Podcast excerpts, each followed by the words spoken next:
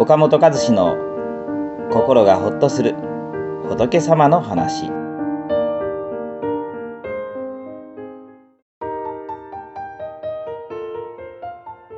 負のスパイラルに陥らないために放射状の悲劇が教えてくれること。ワックゴックの輪が回り始めるといかに大変な結果になるのか。仏教史上有名な大社城の悲劇を通してお話しします。今から2600年ほど前、インドにマガダ国という大国がありました。その首都大社城にビンバシャラ王と妃の偉大家が住んでいました。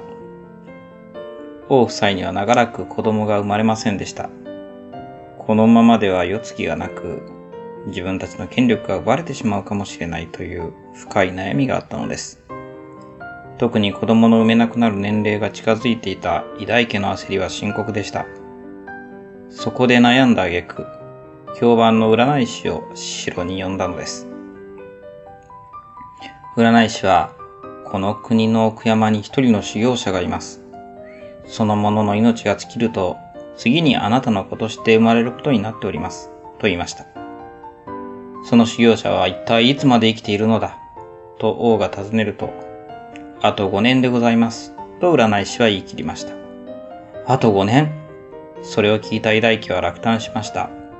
しばらく沈黙が続いた後、なんとかもっと早くなる方法はないの？と偉大家は占い師に懇願するように尋ねました。すると占い師は、これは決してお勧めするわけではないのですが、と前置きして、修行者さえ早く死ねば、それだけ早くお子様がお生まれになるでしょう。と言ってその場を立ち去ったのです。王夫妻の心には、修行者さえ早く死ねばという言葉が鮮明に残ったことは言うまでもありません。そして恐ろしいことに、修行者殺害を決行したのでした。その後しばらくしてどういうわけか、偉大家部人は解任したのです。待望の子供が宿ったのですから、偉大家は喜ぶはずです。ところが偉大家は日に日に不安が深まっていったのです。なぜかというとそれは自分の子供欲しさのために修行者を殺した負い目があったからでした。食事も喉を通らず眠れない夜が続きます。そして再び占い師にすがるのでした。不安そうな王夫妻に占い師は、今、お妃のお腹の中に宿られているのは王子様でございます。しかし、ご両親に大変恨みを持たれています。成長されるときっと親を殺害する方となられるでしょう。と予言したのです。冷酷な占い師の言葉は偉大家部人の心をわしづかみにして完全に支配してしまったのです。偉大家の苦悩はさらに深まりました。その不安を煽るように、日に日にお腹は大きくなります。態度を感じるたびに、偉大家は恐怖に震えるのでした。ついにある晩、身も凍るような決意をビンバシャラ王に告げたのです。親を殺す子供なんて絶対に産みたくない。でももう、ここまで来たら産むしかないわ。だから私、夜も寝ずに考えたの。産室を2階にして。1階に剣の林を作ってよ。人思いにそこに産み落とすから。今度は我が子を殺すという恐ろしい計画だったのです。さっきだった妻の気迫に王は何も言い返すことはできませんでした。かくしてそれは実行されたのです。ところがよほどこの世と縁があったのか、生まれた子は奇跡的に剣と次の間に落ちて一命を取り留めたのです。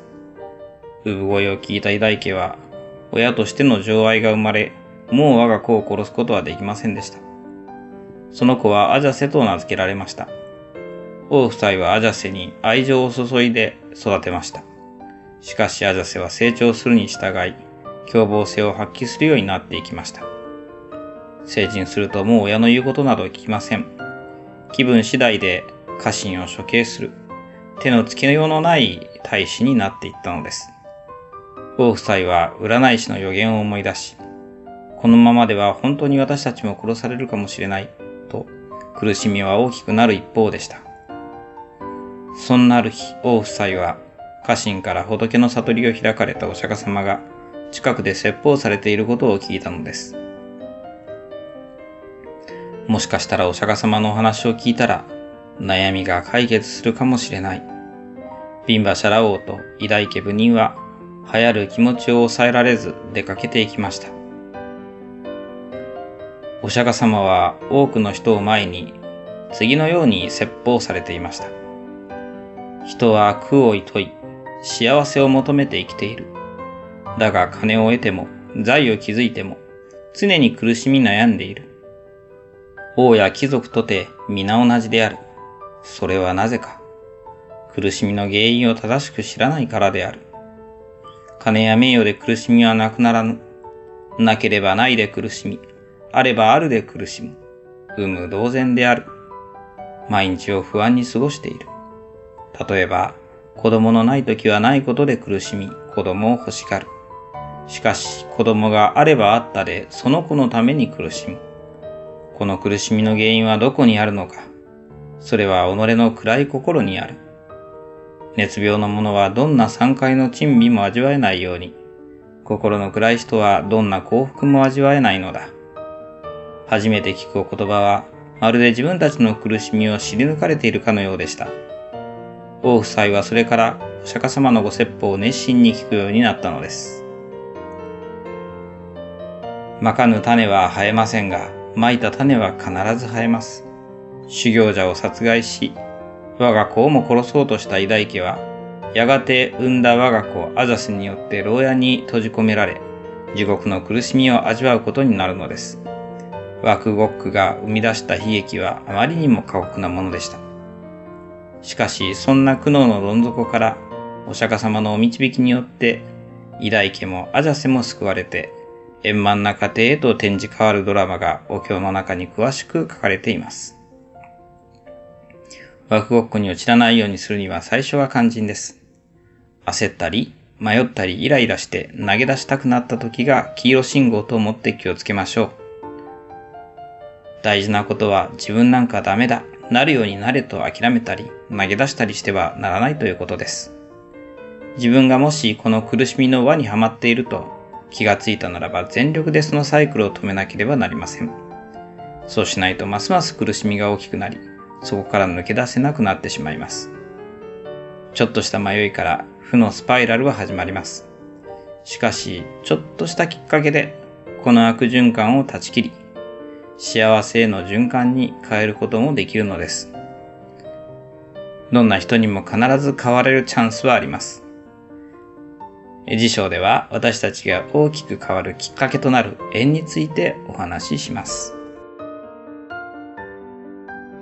この番組は一般社団法人全国仏教カウンセリング協会が提供しております。当協会については動画コメント欄に URL を掲載しております。そちらをぜひご覧ください。